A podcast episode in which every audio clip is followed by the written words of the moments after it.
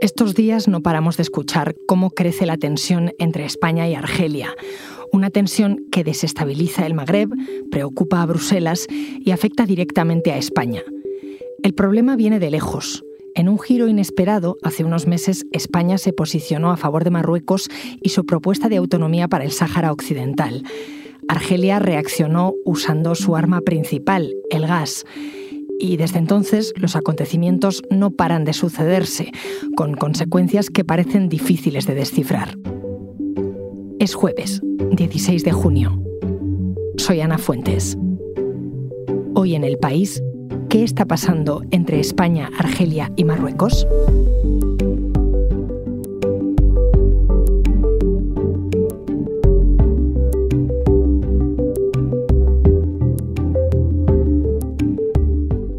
Intentar comprender cómo de grave es este distanciamiento entre Argelia y España, voy a hablar con dos compañeros, Francisco Perejil, corresponsal en el Magreb del país, y Miguel González, que lleva la información sobre diplomacia.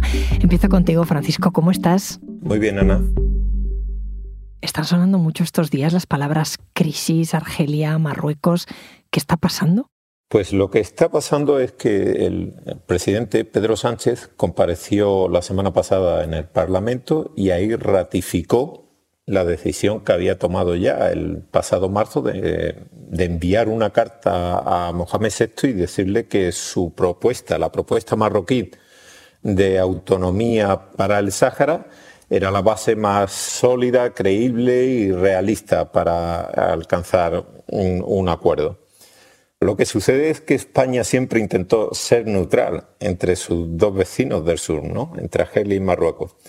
Ellos están enfrentados sobre todo a causa del Sáhara Occidental. En realidad, España casi siempre favoreció a Marruecos, pero lo hizo entre bambalinas. Oficialmente, su papel siempre ha sido neutral desde que abandonó su colonia en 1975. Ahora bien, esa neutralidad se rompió cuando Pedro Sánchez envió la carta que el Palacio marroquí eh, difundió a los cuatro días. Al día siguiente, Argelia lo que hizo fue retirar a su embajador en Madrid. Y no tomó ninguna otra medida política. Bueno, no tomó ninguna decisión inmediata, pero ¿qué hizo después? Esperó, al ratificar esa idea, Argelia inmediatamente respondió suspendiendo el Tratado de Amistad y Buena Vecindad que había sido suscrito entre los dos países desde hace 20 años. Y ya a las pocas horas de tomar esa decisión, la Asociación Argelina de Bancos y Entidades Financieras emitió una circular por la que quedan congeladas las domiciliaciones bancarias en operaciones provenientes y destinadas a España. ¿Y qué significa eso en la práctica? Que no se puede exportar desde España hacia Argelia. Argelia ha declarado en dos ocasiones que no existe ningún fundamento jurídico, ninguna base legal para decir que se hayan suspendido las operaciones comerciales con España, pero en la práctica lo que hay es eso. Tú llevas cubriendo el Magreb desde 2015. Esta semana, además, eh, Argelia ha destituido a su ministro de Finanzas. No sé si recuerdas una crisis similar que escalara tanto. La verdad es que no en siete años no, he visto una tensión parecida. Y, ha habido varios, momentos delicados. ¿eh? En noviembre de 2020, el Frente Polisario rompió el alto fuego eh, en el Sáhara Occidental. El año pasado, Argelia denunció que un bombardeo marroquí causó la muerte de tres civiles en el Sáhara Occidental. Tres civiles argelinos, ojo. Y entonces Argelia advirtió que las muertes no quedarían impunes pero la comunidad internacional actuó ahí con discreción y evitó la escalada. Se evitó la escalada, sí, pero, pero la militar, no la diplomática. Y ahora esa tensión ya no se limita solo a Argelia y Marruecos, sino que ha afectado también a, España. En todos estos agravios de unos a otros, ¿qué gesto esperaban exactamente Marruecos por su lado y Argelia por el suyo de España? Imagino que Argelia lo que no esperaba es que España se fuese a decantar tan clara y explícitamente a favor de Marruecos. Y Marruecos lo dijo alto y claro desde el 10 de diciembre de 2020 cuando Donald Trump decretó que reconocía la soberanía marroquí sobre el Sáhara Occidental, a cambio de que Marruecos iniciara, normalizara las relaciones con Israel. A partir de ese momento, Marruecos comenzó a exigir al gobierno español, a sus socios de la Unión Europea, más audacia en relación al Sáhara Occidental, más audacia. Y tuvieron tanta audacia que, bueno, poquísimos expertos del Magreb fueron consultados para eh, tomar este giro que ha marcado y eh, ha sido eh, tal vez el giro más importante de la política exterior española desde que ingresamos en la OTAN. Francisco, cuéntame, ¿por qué chocan tanto estos dos países, Marruecos y Argelia? Pues es un conflicto que, viene de muy lejos. De hecho, en 1963, un, año después, fíjate, de que Argelia consiguiera la independencia de, de Francia, ya entraron en guerra durante cinco meses. Marruecos no estaba conforme con el reparto colonial que se había hecho de los territorios hasta que finalmente se firmó la paz. Pero el Frente Polisario, en cuanto España se fue, comenzó a reclamar la autodeterminación del Sáhara Occidental y Argelia, en primer lugar, y la Libia de Gaddafi también, apoyaron esos objetivos. Vale, entonces las tiranteces entre Argelia y Marruecos se fueron fraguando durante los años, pero ¿hubo algo que hiciera estallar la relación? En 1994 Hubo unos atentados en un hotel de Marrakech en el que murieron dos turistas. La diplomacia marroquí acusó a Argelia de estar detrás de esos atentados y Argelia, ante esa acusación, cerró las fronteras con Marruecos. Desde entonces están cerradas las fronteras. ¿Por qué Argelia apoyó desde el inicio al Frente Polisario? La diplomacia marroquí siempre ha dicho que el Frente Polisario es un títere en manos de, de Argelia. Por contra, para los argelinos hay una cuestión de principios, porque es un pueblo que se siente muy orgulloso de su independencia, de su lucha contra el colonialismo y quiere ayudar supuestamente a otro pueblo que también lucha por, según sostienen, por acabar con la última colonia de África. ¿Qué ocurre? Que eh, Marruecos dice, en realidad Argelia lo que persigue es hacerse con este inmenso territorio y tener una salida al Océano Atlántico. ¿Qué piensan otros saharauis?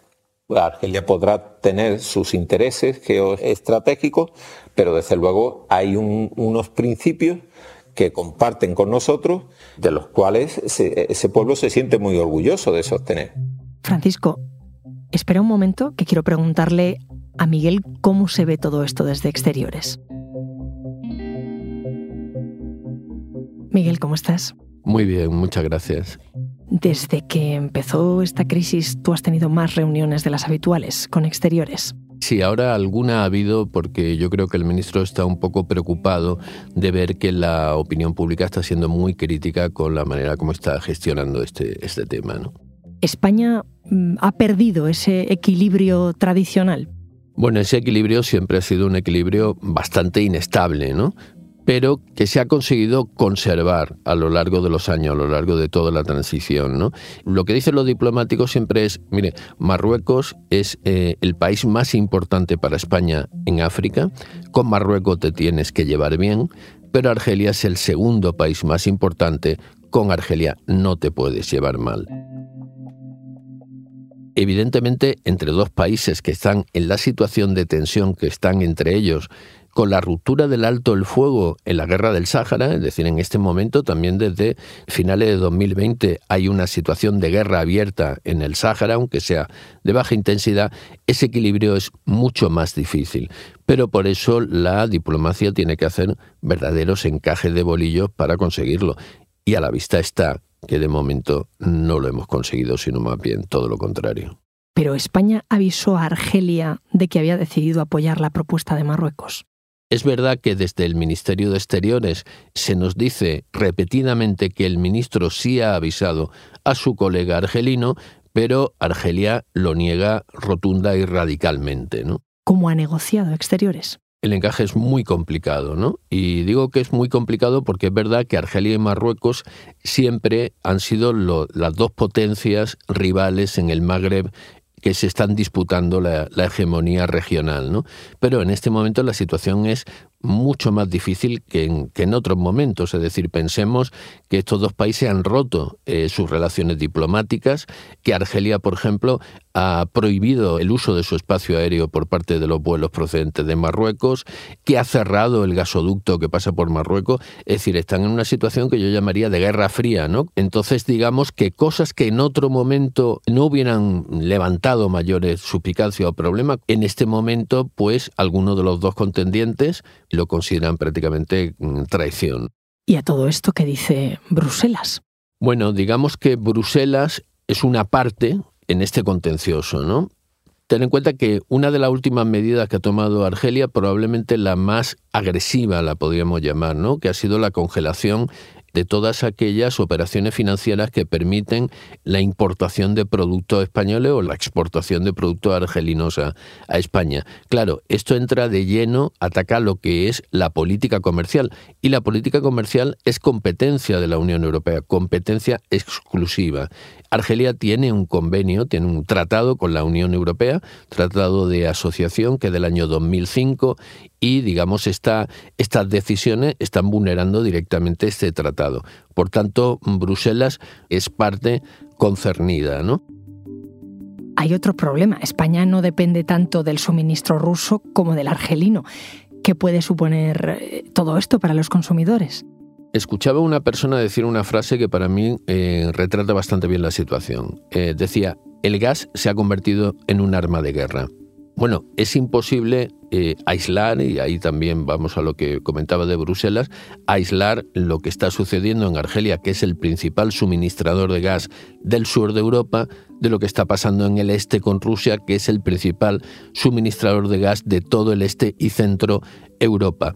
Eh, bueno, lo que todos nos tememos es que eh, las autoridades argelinas, sin romper el contrato, lo que van a hacer es elevar sustancialmente el precio del gas hasta el punto de que no sabemos si seguirá siendo rentable el comprarlo.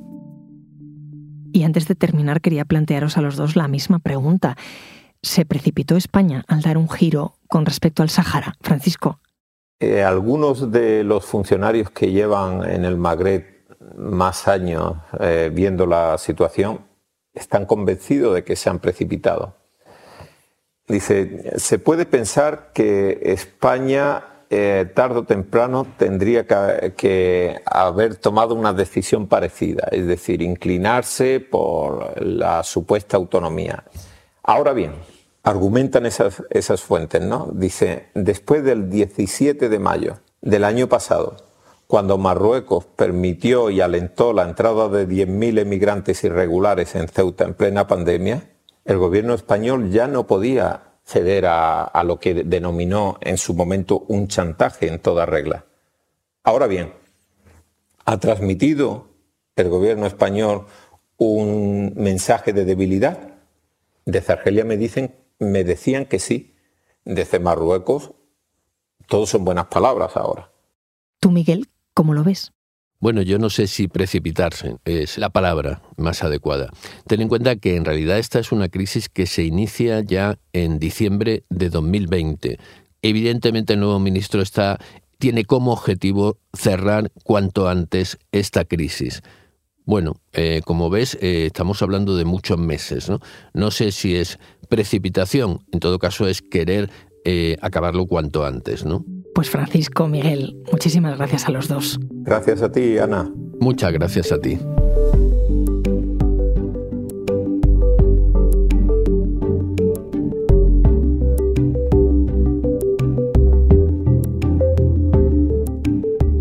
Este episodio lo ha realizado Elsa Cabria. La grabación es de Camilo Iriarte y la edición de Ana Rivera. El diseño de sonido es de Nicolás Tsabertidis. La dirección es de Isabel Cadenas. Yo soy Ana Fuentes y esto ha sido Hoy en el País. De lunes a viernes volvemos con más historias. Gracias por escuchar.